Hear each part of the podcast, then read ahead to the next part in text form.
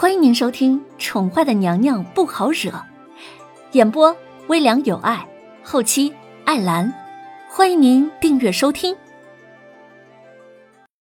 第一百五十六集，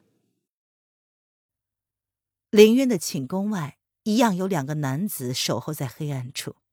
皇后以为皇上已经撤了对她的保护，其实他们一直都不曾离开过，只是藏得更加隐蔽了而已。第二天，林渊早早的便醒了过来，精神感觉好多了。对于昨晚发生的事情，他一点印象都没有。今日他必须将瑶儿救出来。刚刚打开房门，便见到比他更早的小扇子已经在门外候着很久了。见他一副要出忙的样子，小扇子忙道：“娘娘，你怎么这么早就醒了？睡不着就醒了。你在这儿候多久了？”凌渊皱着眉，对小扇子寸步不离的行为感到很郁闷。难道他看起来是个想不开的人吗？奴才很早就醒了，就怕娘娘找不着人。小扇子傻傻的笑着，他绝对不会说是皇上。让他这么做的。那走吧，随本宫去把瑶儿要回来。林渊闻言不予置评，淡淡的睨了他一眼，如是说道：“娘娘知道瑶儿在哪儿吗？”小扇子闻言颔首点头，似乎也知道这事儿不能拖。瑶儿姑娘现在置身何处，生死未明，娘娘自然会担心的。找叶轩寒要人呗，本宫现在还是皇后。我只不过是要回自己的宫女，难道他还要这样关着瑶儿不成？林渊闻言，唇角勾弄起了一个嘲弄的弧度。奴才知道，但是娘娘要把早膳和药吃了再走。小扇子闻言坚持道：“嗯。”凌渊点头，没有异议。小扇子见状笑了，随着凌渊一起去了前堂。依旧是那副样子，凌渊吃得快，也不挑了。只要是小扇子准备的，不论是食物还是汤药，他想也没想，照单全收。娘娘慢点儿。小扇子站在身旁看着，看着十分配合的凌渊，满意的点了点头。走吧，这个时间那个男人已经下朝了。凌渊优雅的擦拭着唇瓣，压下了口中的苦意，并没有问小扇子要蜜饯。他也不知道太医给他开了什么药，第一遍苦。第二遍更苦，林渊感觉自己的胆汁都要被苦麻了。娘娘，吃个糖压一压吧，奴才跟太医要的，吃了就不苦了。小扇子善解人意的从怀中掏出一颗糖来，递给凌渊。不苦，再甜的糖，压得住嘴里的苦，也压不下心里的苦。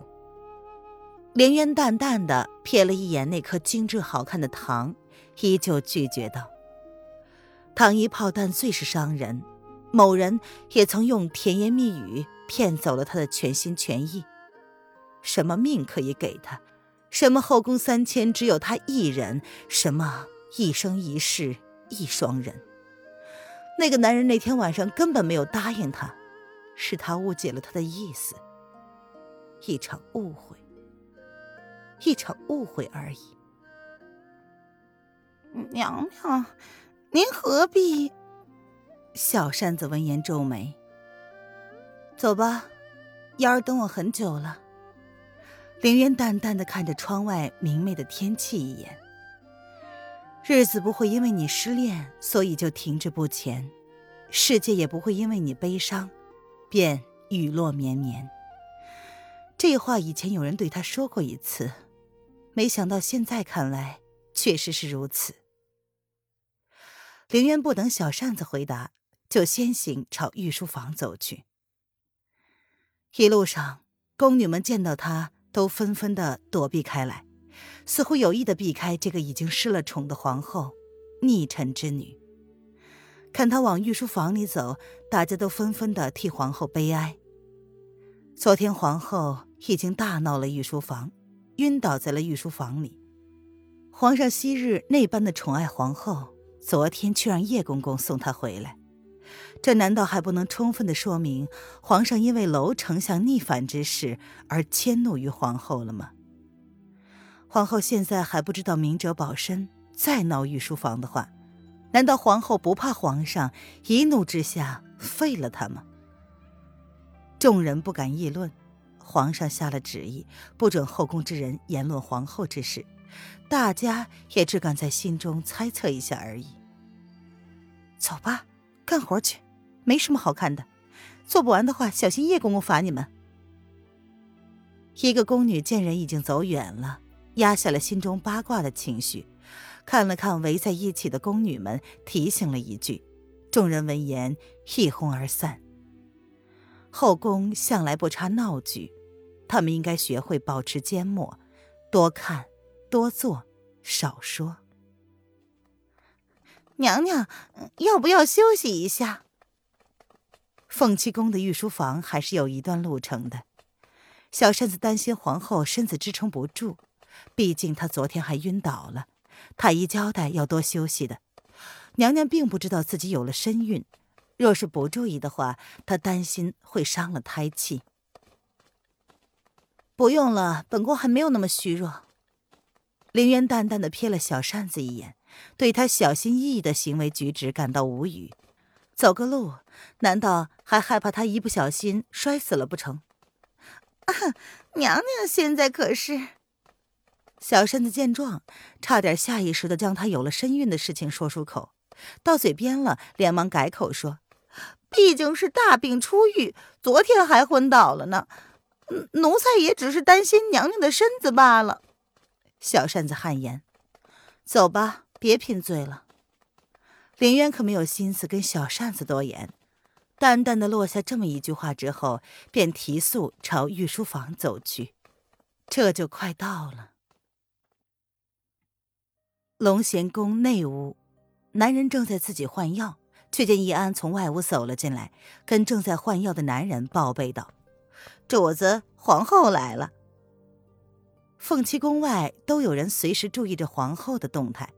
有人见皇后朝御书房走来的时候，便提前一步跟易安汇报：“到哪儿了？”男人闻言眸中一动，手上的动作却没有慢下来，依旧不急不慢的动作着。待纱布绑好之后，才抬眸问道。应该快到了，易安叹了口气。主子不让任何人靠近他，宁愿自己动手，也不要他帮忙换药。御书房的内屋里充斥着浓浓的药味儿。好在皇后不是朝龙仙宫而来，否则肯定是瞒不过皇后精明的性子。主子早就私下将朝中的一切事务都移交给了八王爷处理。每日影卫都会将主子要批阅的奏折交到八王爷的府中，也不管八王爷乐不乐意，丢下后就走。这些都是主子交代的。八王爷跟主子的关系并不亲密，叶安不知道主子是怎么确定八王爷会帮忙的。难道真的会有人视权力如粪土吗？八王爷甚至连派个人传话都没有。朕知道了，让人在外面拦着。先不让他进去。叶轩寒淡淡的穿上了外衫，瞥了叶安一眼，如是交代：“是主子。”叶安闻言点点头，朝暗格走去。龙贤宫到御书房有一个暗格，整个龙贤宫内也只有他知道罢了。连同是伺候在主子身边的魏子峰都不知道，御书房可以通向主子的寝宫。听众朋友，本集播讲完毕，请订阅专辑，下集精彩继续哦。